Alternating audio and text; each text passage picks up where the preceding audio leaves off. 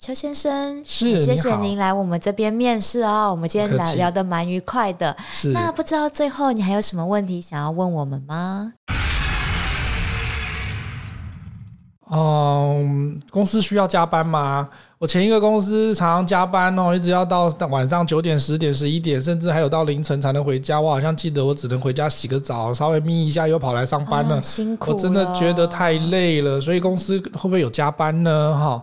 然后再来就是，我记得我前一份工作虽然加班好久，可是我薪资感觉没有很高诶。那如果公司可以给我五万块以上的这个收入的待遇的话，月薪的话，我觉得我会比较愿意接受这个职这个 offer 啦哈。然后呃，听说你们是百大幸福企业呢，那所以应该有免费的健身房、免费的那个盲人按摩，还有免费的饮料跟所有吃到饱的东西可以吃嘛，对不对？我觉得这应该是。应该是应该是必备的东西吧哈，我想确定这个有没有这个事情啊？这样啊？还有就是我不喜欢坐在靠近厕所的位置诶，如果那个 OA 的办公桌可以的话，我可以不要坐在厕所旁边吗？谢谢啊，这样啊，好的，我了解了。啊，靠你这身材，我嘛感觉你贵州人很溜溜了。这里是口语百啦，卡有料，我是何龙，我是米沙头。你真的很爱演那个 OS 很多的主管。我觉得天秤座不就是心里面一堆 OS 的小剧场啊？对，天秤座都是表面就是嘿嘿嘿嘿，然后回去就想说你赶快给耶。哎呀，干嘛这样揭我们的底啊？真的吗？我认识太多天秤座了，没办法，所以我们才会合作的很愉快嘛。啊，因为我们都底下私私下互相 OS，所以我就知道不能把那 OS 讲出来。我的 OS 都不就在节目里面讲出来了吗？啊、不会不会不会不会，还有更多 OS 哦。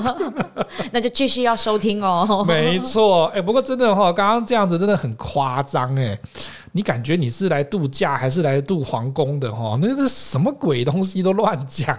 这就是我们要接续我们上一次聊到的面试话题，还记不记得我们上次有一集，就是因为太。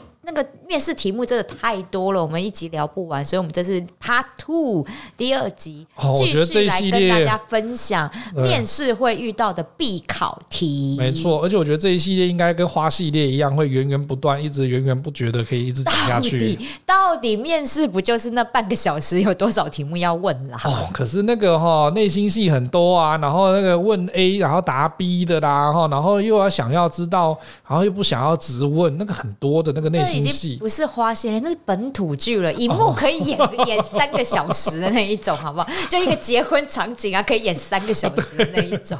没办法，你看鱿鱼游戏也可以搞那么多游戏，还不是一样可以弄成一个电影跟影集啊？不是一样，那是一样的事情啊！哈。好哦，所以上一次我们分享的面试题目，主要是面试官 focus 在他你的前一家公司跟你的个人特质。对，所以接下来呢，现在面试官要来问的就是你，假设你。进到我们公司来之后的一些问题喽、嗯。哦，那有什么问题呢？来来来，首先第一题就是为什么会想要来我们公司工作呢？啊，会以为你们那边钱这么多，然后在一零一这个三十五楼上面啊，然后这边的话哈，感觉好像同事又比较好相处，然后你看呢，面试官又这么正。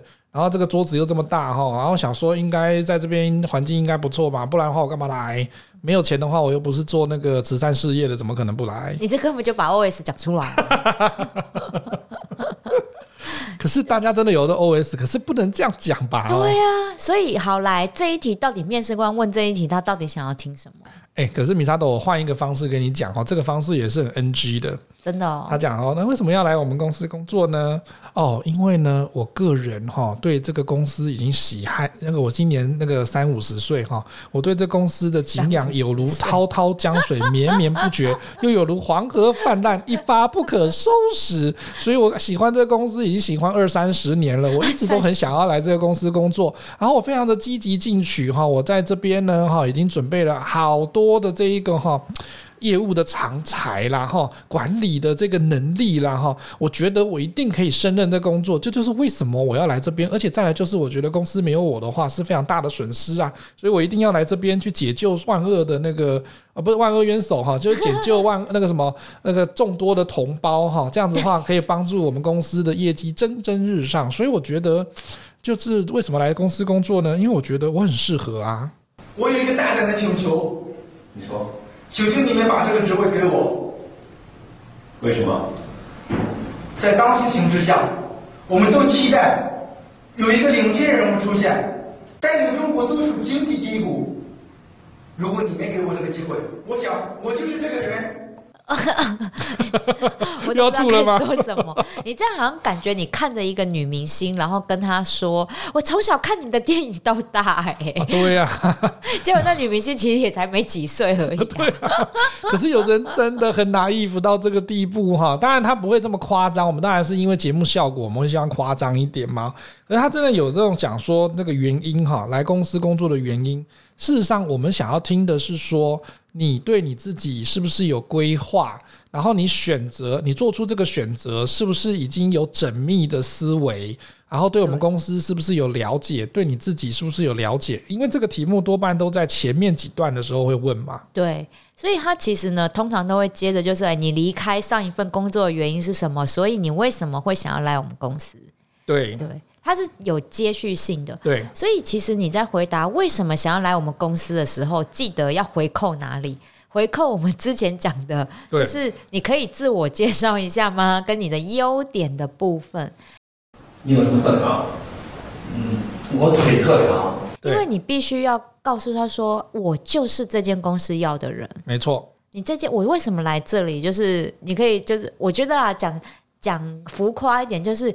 You call me，你把我呼唤来这里的，我就是你要的人啊！我一看到我，我就天哪，就是心灵契合啊！真的太浮夸，但是我觉得要往这个方向走。对，要催眠自己，一定是适合这份工作的，而且是公司是需要我的。不过呢，刚刚讲说为什么会想要来我们公司工作，我真的觉得他是要问说你对我公司的了解有多少？对，你对你对这个 JD 了解有多少？那你为什么是我们在找的人？那我们为什么一定要录取你？这几个东西其实都是环环相扣一样的题目的。对，所以这一题讲完之后，也会扣着下一题，就是说，如果你录取了，来我们公司工作了，那你要怎么样完成你的工作任务呢？呃，那要先看说你前面讲你自己的工作任务到底那个吹捧到什么地步哈，你要前后呼应哦，不然前面讲的那边天花乱坠，后面讲说你要怎么达成目标，然后你讲的那个目标跟前面讲的又不一样哈。对，这个剧本一定要写好，不然的话他就觉得说你一定骗人嘛。所以这就是为什么我们都说在面试前你一定要做足准备。没错。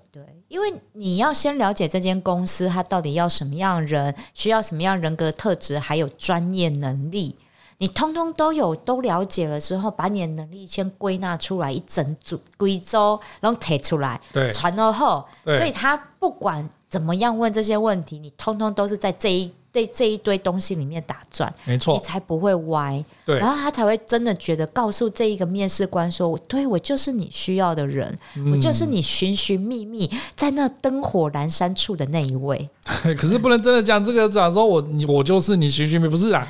米沙朵的意思只是说你内心要这样有这个信念，对啦，对。可是你讲出来的还是要如同我们前面。那个几几集讲的然后，就是说你还是要言之有物。对，为什么我需要你？因为我可以给公司带来什么样的绩效？对，我可以给公司带来什么样子的风格？或者是如果我真的是应征主管级的，我可以告诉你说我以前领导的经验跟领导的结果是什么？然后这个是不是公司现在需要？为什么你觉得公司需要这个？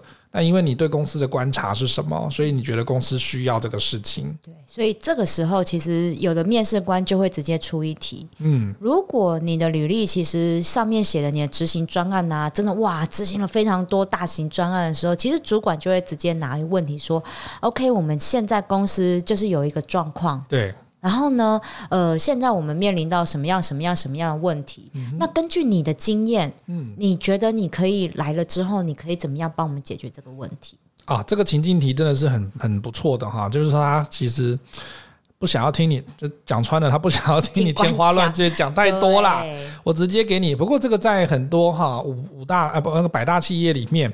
我真的听过，我很多朋友或者是我学弟，他们去应征的时候，真的都会给这种情境题，会。甚至有给这个情境题，然后还是这个 take home 的一个那个什么那个 homework，他会请你回去分析这个 project，就是说我给你这个情境，给你说我们公司真的在推未来可能要推的一个产品，或者是要洽谈的一个专案，对，请你回去思考你怎么去说服这个老板要接受公司的这一个案子。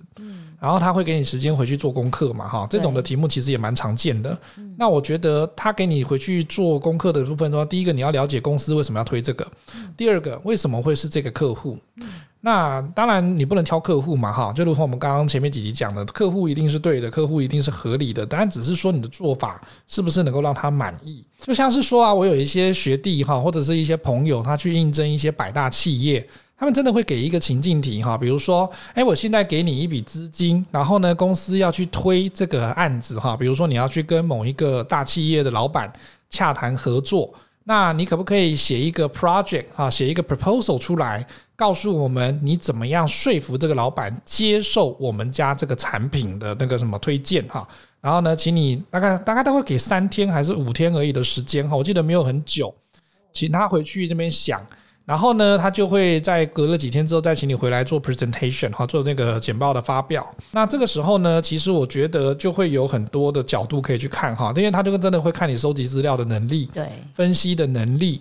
那基本上呢，他还会看你简报的能力了哈。这个部分的话，都可以看出综合的一个评比。那我觉得，如果他不是叫你一个 take home 的这种 homework 的话，现场叫你分析的话，你也可以把问题先切切割小一点。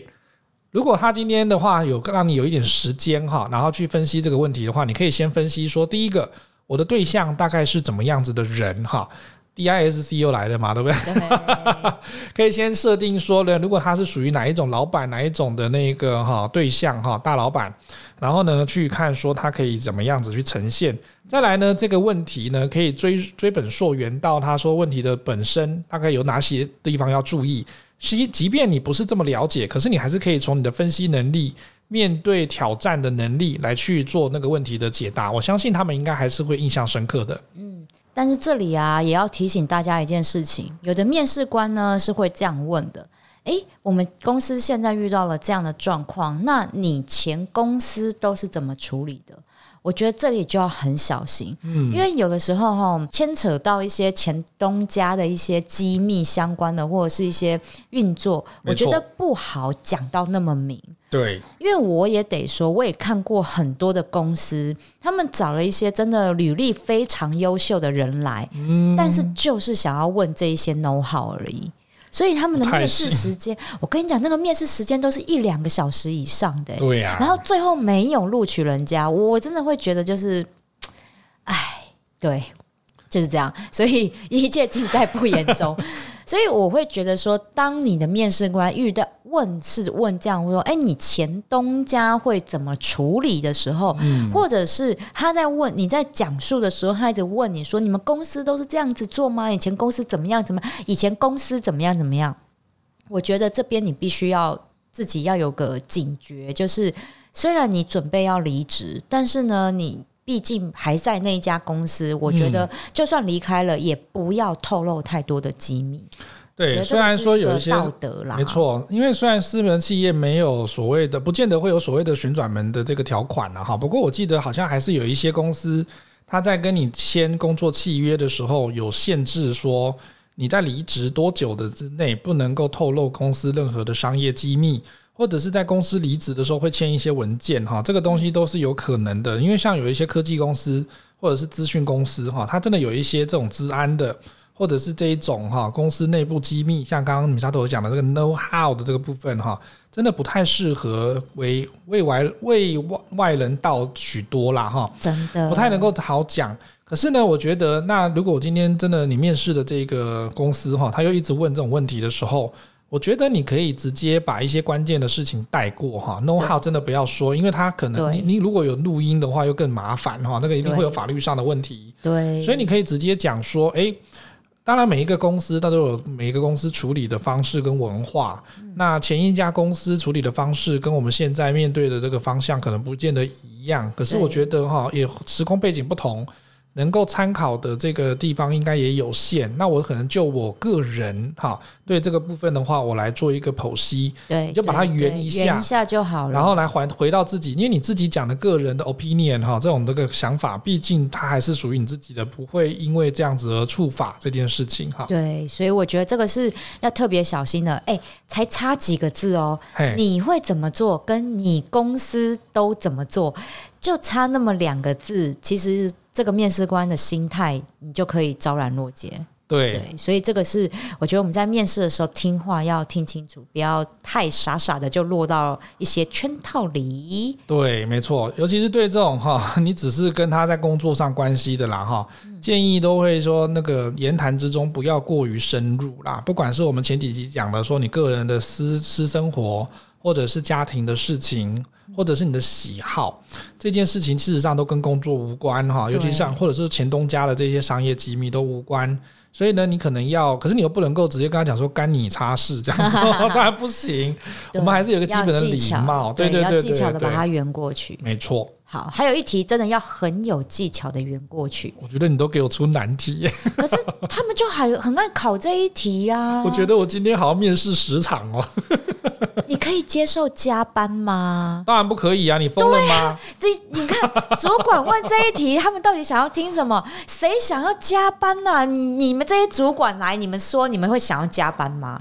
也不会啊，那你为什么要问社畜这一题？他们会跟你讲说，不是我们喜欢加班，是我们不得不。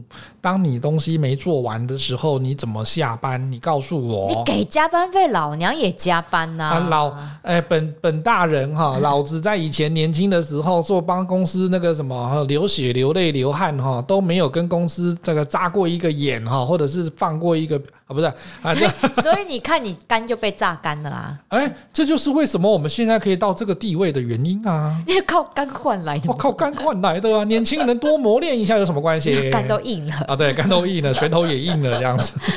对，不是。来，我们我们来想想看，就是为什么要问你到底你可以接受加班吗？这摆明了大家都知道，就是说我有我能说实话吗？A 了那一句又要拿出来了。你要我说，你想听，实话吗？他不在，然后那个那个那个 echo 还在后。你想听实话？话话话话吗？可是我换一个角度问哈，这个东西有点类似像这个问法。如果那个两个人在认识哈要交往的时候，他会讲说：“你会好好对待我吗？”你要怎么办？会啊，我不相信你啊！不是啊，就是你看哦。我们我们这样子两集，连同之前的那一集，你不觉得面试官就是问一些就是只明明就是觉得他只能回答官腔的话来，就是问不到心里话。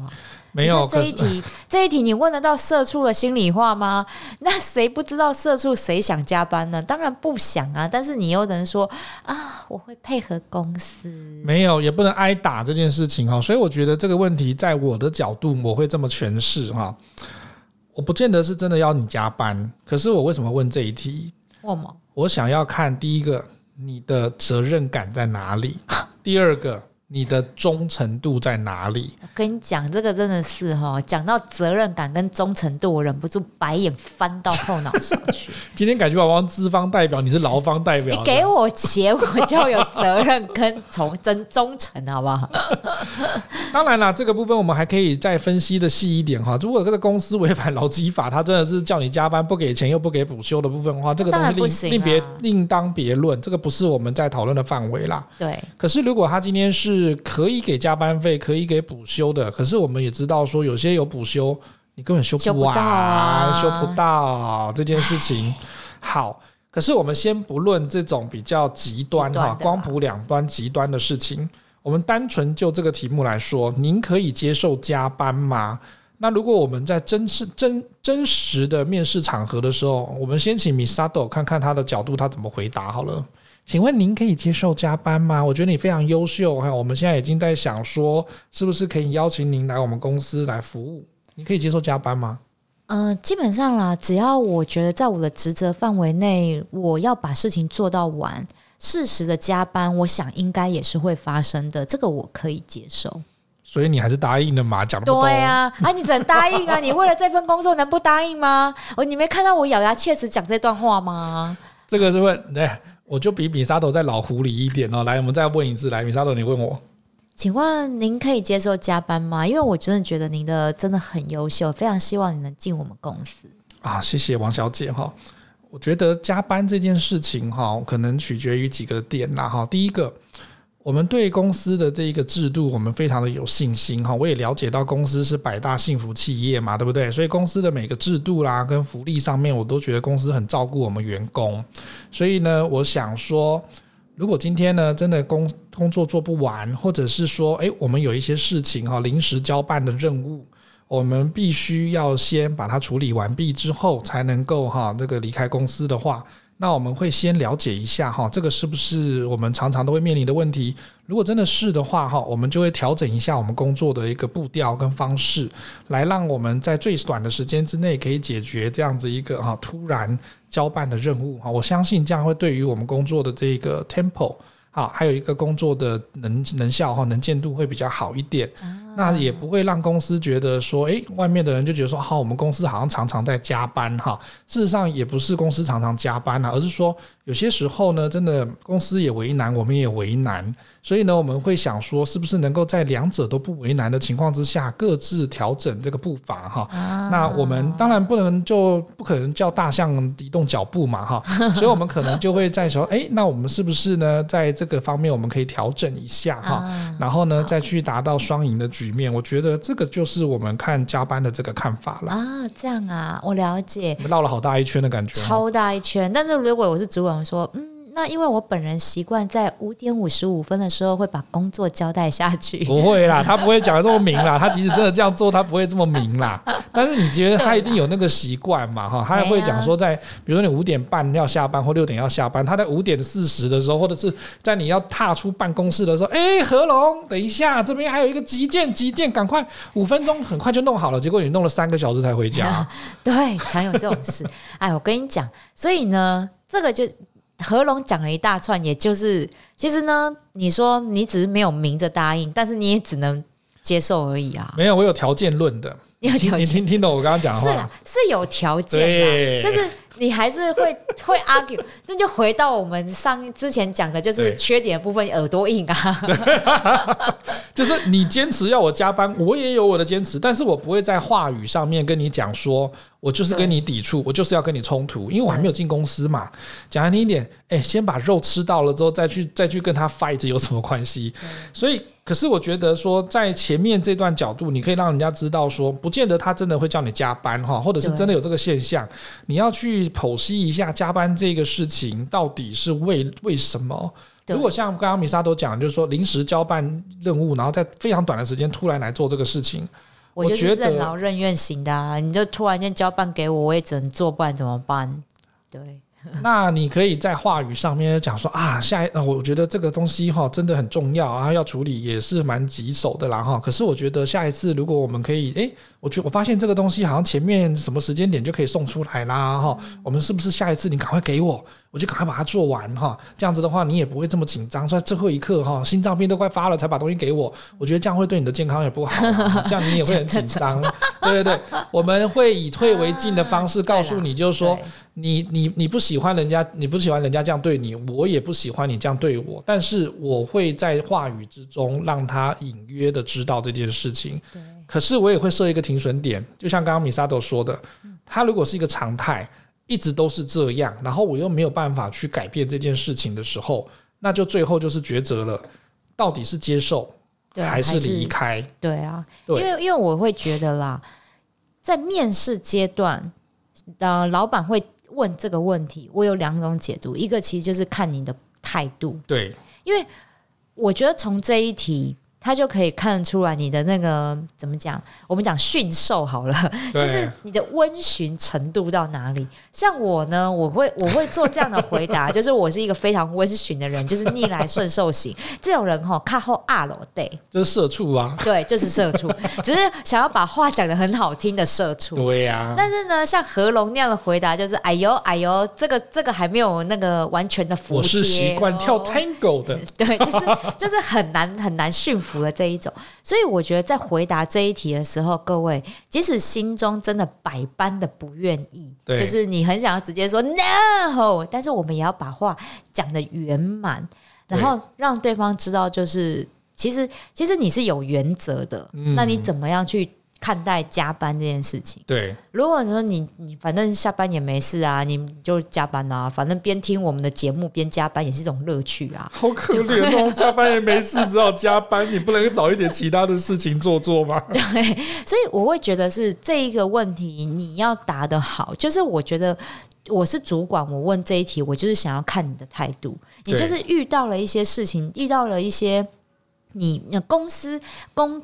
公司非要要求事情的时候，你的温询程度到哪里？对我来讲，这一题我是要想要看这个你的温询程度，好不好调教？对，可是我因为这样回答的原因，是因为我们俩刚好呈现两个不同的方式哈，让那个听众朋友可以知道。因为我觉得说，在初期我们刚开始做社畜，或者是我们刚出来做社会新鲜人的时候，我们真的会有。要公平正义，然后要那个 什么，对对对对，不公不义的我们就不做了，这样子，它只有一跟零的差别，它就用二元论哈，就是要跟不要的事情，没有。吗？没有，整个职场都是灰的。对，所以 Misato 刚刚就讲了嘛，就是说它事实上是一个灰色的地带，你今天硬是要站在黑色这边，或硬是要站在白色这边，你真的会死得很难看。对，所以我觉得哈，我就很，我就觉得说有一个话很好玩，就是说。那个有人会讲说什么个表嘛，对不对哈？我觉得加班个表也可以嘛，就是说你你你讲你的加班，我讲我的加班，对，所以你就可以在让这个模糊地带呢，不要说破哈。对，老板也不会说破说我一定要你加班，你也不会说破说我一定答应你加班。对，这个事情呢，才能够像我刚刚讲说跳 Tango 的这个方式哦，就说有时候就讲讲实在的 OS，然后现在把 OS 讲完，就是说。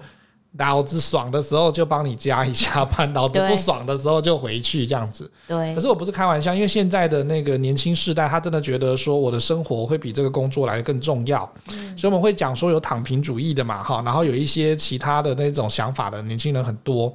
可是我觉得这也不是不对哈，这个因为是每个世代对于说他的工作跟他的生活的比重，他的强调的这个品质不一样。对。那也不能够说他们不努力啦，或者是说他为什么不好好加班。没有人说加班就等于努力，对，加班就等于升官。我跟你讲，真的看太多，就是平上班时候在那边摸鱼，然后只有到五点四十五分才开始做事的人。哦，你去公务机关看过了吧？我不用在公务机关，我跟你讲，就是一般公司行号里面也都是这种人。我心里想说，奇怪了，那你们一整天都在干嘛？然后现在每个留下来加班，然后想说，哇塞，我跟你讲，多的啊，那那一点效率都没有。我就讲一句话嘛，老板没走，你敢不敢走？我走啊，你走，然后就真的走了。对，没有，我觉得，我觉得如果老板没走，你要走，你要拿出点成绩走啊，就是就是你事情得要做完，因为为什么？很多公司其实现在啊，我不晓得现在还会不会写，嗯、都会写 time report，也就是你今天到底做了什么事情。那如果你今天真的做了事情，你通通都写得出来的时候，你怕你你还怕说老板留你吗？六点不让你走吗？对，不会啊，那就是表示你时间管理有有道嘛？对，对不对？你对于你的时间管理工作效率是非常好的啊。那其实老板也，我觉得也乐的，就是啊，我不需要说又要花加班费，然后就看你在那边坐在那里。我觉得如果今天老板是那种要必须看员工加班，自己才会觉得公司业绩很好的那一种，那种，那我觉得就算了。但多半其实不是，不是，真的不是。反而有一些公司会来检讨说你的加班时数过多。对。因为这样表示时间管理是有问题，有问题的。可是有些时候哈，我要帮一些员工讲话，他有些是有些的工作劳逸不均，他真的是因为他真的工作量，或者是人家推给他的东西太多了哈。然后呢，没有被推到的人，他又要装作他很认真，然后跟你同时下班。可是事实上，他做你自己做的已经知道说，我觉得我跟你领差不多的钱，为什么我的工作量特别大？然后呢，老板又没有特别去了解，或人资也没有特别去了解这件事情的时候，我想真的啦。诶，劳逸不均这件事情走最后哈，一定还是会有人就是愤而离职。当然啊，这个我觉得另外要开一集节目了，因为我就是受害者啊，不是？我们都是受害者哈。但是我觉得这个是真的要另外开一集来谈谈，就是你不要让自己过劳。对，这个是我们到时候好了，写下来，写下来，写下来，我们到时候另外开一集。现在是加班的时候要写一下，对不对？不是，我们现在聊面试，你聊到那里太远，还没录取啊？和那个邱先生，你还没录取，还没录。我就觉得快过劳了。好了好了，最后一题，最后一题，好好好是是王小姐，还是。嘿，那您还有什么样的问题想要问我吗？还有什么不了解的地方吗？王小姐单身吗？啊，不是。哎，那个职场性骚扰啊，职场性骚扰啊，这也可以开一集。对不起。哦，我想要问哦，嗯，呃，公司不知道可以给我多少钱的薪水？嗯，这个我们会再评估啊，会再评估哦。我觉得我之前的薪水过低呢，如果没有五万块，我不会来。嗯，我们会再评估。哦，评估。那什么时候会有答案呢？啊，等到我们到时候会给您通知的时候，就会有答案喽。OK，你这笑容很恐怖哎，就完全不想回答这一题啊。对，你就一直绕圈子。会啦，有些如果问到薪资的问题的时候，其实有一些主管会告诉你一个 range，嗯，而那个 range 其实它就写在了人力银行上。对，我跟你讲，所有呢什么一一什么经常性薪资哦，那个什么。那个人力银行四万块钱，通常是四万块钱以上什么的，因为现在公布要要规定要公布嘛。对，不到不到四万块的都都会公布啦，都会写出来。然后呢，如果四万块以上的呢，基本上就不会公布，但通常就是底标。对，就是那个四万块，对，就是底标，而且还没有扣劳健保哦。对，所以不要多想，好吗？对，对，所以我觉得啦，除非是。呃，在问薪资问题之前，嗯，你觉得可不可以问？应该可以问，但是我们自己要做调查吧。现在很多人力银行其实也都会公布说，你那一个相关的职缺的平均薪资大概都是在哪边，嗯，那你就会心里有个底。对对，那当然，如果要问，你会问，要是我们，我们都会问薪资啊。对，你觉得可以问吗？何龙问面试官说，那请问你会给我多少钱？可是我记得哈，我有的那个比较年长的朋友会跟我讲说，如果你在这个你还有什么问题要问，然后他直接就问。当当然我知道有些年轻的一辈的听众一定会觉得说，为什么不可以问？然后问了还要你们还要这样子，你们一直叫我问问题的这样。对。他会有一个 OS 在这边。可是我讲真的，呃，华人世界呢，尤其是我们台湾这个世代呢，大家其实比较欠缺的一件事情，我们以后也可以开一集来说怎么问问题。问问题是一个非常大的哲学艺术哈。我觉得这个时候要提出的问题是：你到底只关心钱，还是关心工作的未来还有发展性？我相信公司会比较 prefer 你去了解这个职位、这个 JD 这部分还有没有什么细节要能够要要能够了解的，你会去围绕一些哈这些职业发展的问题。然后呢，比如说，哎，这个部分的话，我觉得 JD 上面还有一些事情，我觉得是不是我没有看到的，或者是公司这边事实上受限于篇幅，在 JD 这个角、这个这个内容啦，或者是这个职位，是不是有一些工作内容啦，或者是有一些规划是想要跟我们说的，没有说完的，或者是刚刚面试官你介绍你这份工作里面的一些详细，可不可以再讲哪里再讲详细一点？那个专案的什么样的状况？对，对，那呃，有我可以再了解更深一点点。吗？如果之后我可以来，可以更快上手之类的。对，因为我觉得薪水这件事情哈，你后来接到录取信的时候，他应该就会跟你谈了啦。对啊。那如果到时候谈的你觉得不如意的话，你也没有一定要接受那个 offer 嘛，这个事情。啊、所以我觉得不需要在那个时间点的时候就直接问这件事情哈，因为让人家会觉得就是说，所以你前面讲了半天的愿景。跟那个什么规划都是骗人的，就是幌子。我们讲了四十分钟的幌子，所以你只在意钱。钱对，那你前面都是都是功亏一篑，全部都是被抹杀掉了。嗯。所以我觉得还可以再提的第二个问题就是说，你要提出跟公司有关的事情哈，比如说刚刚是职位相关，第二个是跟公司有关，比如说呃，我们当然会上去做 survey 哈，我们会去做一个了解公司的文化、公司的一个愿景啊，还有一些相关的公司的那个发展。那你可以去了解一下，就是说，诶，那我在网络上哈，或者是我在那个朋友这边呢，或者是有曾经有朋友在这边服务过，他告诉我说公司的这个发展是怎么样子的，那我很有兴趣说，那公司是不是还有其他的中长期的发展的愿景或者是目标？那我们最近可能是不是有什么案子要去执行？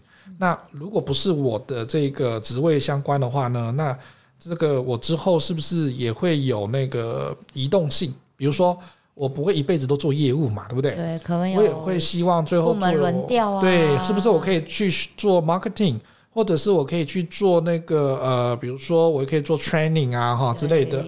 我是不是有这样的移动性？是不是有这样子的不同的发展？哈，这个部分公司是不是有一个好的规划，或者是一个制度，可以让我们去做这样子的一个移动？这个部分我觉得可以稍微提一下，因为这也可以代表说我有其他的潜能，我有其他的野心，跟我其他的这个规划，公司是不是还可以满足我不同阶段的这个学习啊？不要学习啦，就是学习，我不。就是不同阶，我说我们在这里到底可以获得什么啦？就是我的技能还可以增强什么啦？对，我也不可能说，就像米沙朵在前几集有讲说，我不可能一辈子都做柜姐啊，哈。对啊。然后我也不可能从 A 商品只换到卖 B 商品，那还是一样做柜姐啊。啊可是我们会希望说，柜姐是不是能够再往上提升一层？嗯就说我二十几岁、三十几岁做柜姐，可是我三十几岁、三十五岁之后，我可能会觉得说，可不可以当区经理啊？是，可不可以有一个店长、管理的职职位？对对对，如果他一辈子都做业务的话，那也不是会留得住人的一个方式哈。所以我觉得啦，是我们在进这家公司面试之前，就像我刚刚一开始节目提到了，你必须要先做功课。对，你连。主管问你这一题，说：“哎，你还有什么问题想问我？”你都必须准备一两题。没错，因为如果你直接说：“哦，不好意思，没有问题。”那那那就表示说，其实你也没有想要了解这家公司什么。没错，对。不过我觉得商业周刊里面哈，还有分析的，还可以问第三个问题是，我觉得很有趣哈。嗯，你刚刚不是有一题，就是问他说：“哎，请问你的优缺点是什么？”对，上次上一次讲的。对。那他现在就跟你讲说，如果当这个面试官问你说：“哎，你有没有问题要问我？”他说：“你可以问一问你自己，问问他说：‘哎，王姐，我刚在这个面试过程中哦，我觉得我们聊得很愉快哈。那我可不可以了解一下，就是说您对于我这一次的面试哈这个过程之中，我有没有什么缺点，或者是有没有什么弱点是我可以改进的？’”哦，有啊，我觉得你太自大，没有啦。啊，真的啊！哎、欸，我觉得你问这一个反将，我要怎么讲？有点反将主管一军的感觉。商周这边讲的不是反将他一军呐，他会讲说的意思是说，第一个，当然有些面试官他觉得他会顾及一些形象或者是一些顾虑，他可能不会跟你讲实话，他可能会跟你讲说，我觉得都不错，都很好，这样子。我一定不会讲。这个应该是众多的答案。可是有一些主考官哈，面试官如果会。即使你没有成功应聘，他都会给你一些建议的时候，我觉得那个是个非常宝贵的经验，因为你可以在下一个公司或者是下一个工作的时候，再把这一个你看不到的地方去做一个诶改变，或者是做一个调整。对，但是还有一个耶，他这边还有写说，如果主考官真的有讲出你这个在沟通过程之中讲的一些事情，他觉得说不太好，或者是有一些瑕疵，他可能很委婉的跟你说。可是你可能发现说你误会我了，这个时候你还有辩解的机会，是这样讲也是没错啦。对，但是我我那时候我刚刚听到你问我这个问题的时候，我会觉得说，对，有很有很有针对性吗？还是我觉得那感觉哈，嗯，不是太舒服。对，所以我觉得这个问题如果要问，嗯。我觉得我会问的更委婉，说，嗯、呃，不知道我今天的表现，那，呃，对于贵公司来讲，还有没有需要我再多补充的地方？我会用更婉转的方式，对对，因为直接问，我觉得这个这个是一个一个展现的问题啦，也是一个沟通的话术。我可能我这个人呢，就是做人比较喜欢顾面子，又有偶包，所以我会用一个。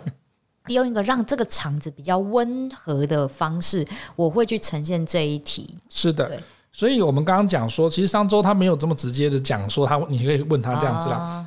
啊、那他的问的方式应该是讲说，你可以问那个面试官说：“诶，做这份工作可能会遇到什么样子的困难？您觉得说，以我刚刚我介绍的我的经历啊，跟我的能力，有没有哪一些是公司预期之外的事情呢？”哦，啊，这个比较转弯，这个比较转一点哈，这真的很转弯。我有哪一些在我刚刚讲的这些特质里面，然后跟公司这边所要求的事情，是我可以再加强的呢？啊，这个可以问，我觉得这个可以问。啊，这个跟刚刚那个意思一样，只是说那个真的委婉一点，很委婉一点。我觉得这个是这个问这个问法反而有加分。对对，因为就表示展现出你真的很想要这份工作的企图心，但是你又是非常谦虚的。对，而且你是想要自我提升的，所以才会讲说，哎，您给我一点意见，因为他一定是比你资深，或者是已经先进公司的这个人嘛。对，对，我觉得这个问法是不错。嗯、对，没错，所以其实求职是一种双向的选择哈。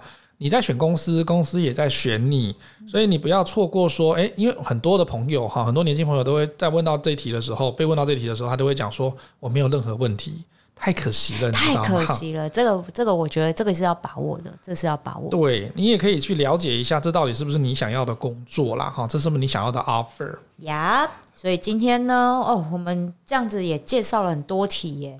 可是还没讲完呢。这样子，大家应该至少至少这些必考题，我们这样子两集讲下来，哦，也蛮多必考题的，先做准备吧。还有很多必考题呢，我们在后续的节目哈，会陆陆续续再跟大家做分析和分享。这就是我们口语表达卡语料哈，希望在职场上面给我们一些社会新鲜人，还有一些社畜哈，一些方向。然后呢，也让我们，我们也有一些是三三十五岁以上的这个中高阶主管哈，他也可以从我们的节目里面了解到说年轻一辈可能会有什么想法。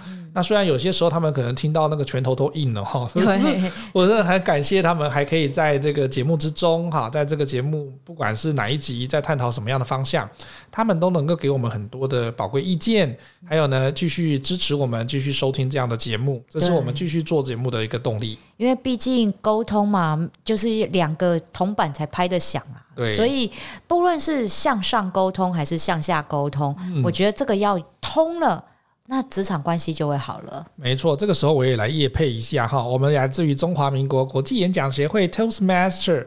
所以呢，在 Toastmaster 里面，事实上也有对于说在职场这些应对的话术哈，或者是在面试的时候，我们该注意哪一些方向？事实上，它都会有一些提供参考的一个素材。对，我们还有一个单元专门在讲怎么样面试。没错，所以听众朋友如果有兴趣的话呢，可以打那个网址哈，triple w dot toastmaster dot org dot tw，然后就可以找到我们中华民国国际演讲会的网站。看看您是不是有兴趣来去选择您所需要的语言啊，或者是需要的这个演讲会来去参加就可以喽。如果觉得太复杂，你直接找我们两个也可以，我们也可以帮你介绍。啊、呃，也可以哈，我们以后也会开一些讲座啦哈，或者是相关的活动哈，也是请大家继续的收听，继续的掌握说我们的节目动态，一样可以得到很有用的资讯哦。好，口语表达卡有料，我们这集就聊到这边，下次见喽！下次见喽，拜拜，拜拜。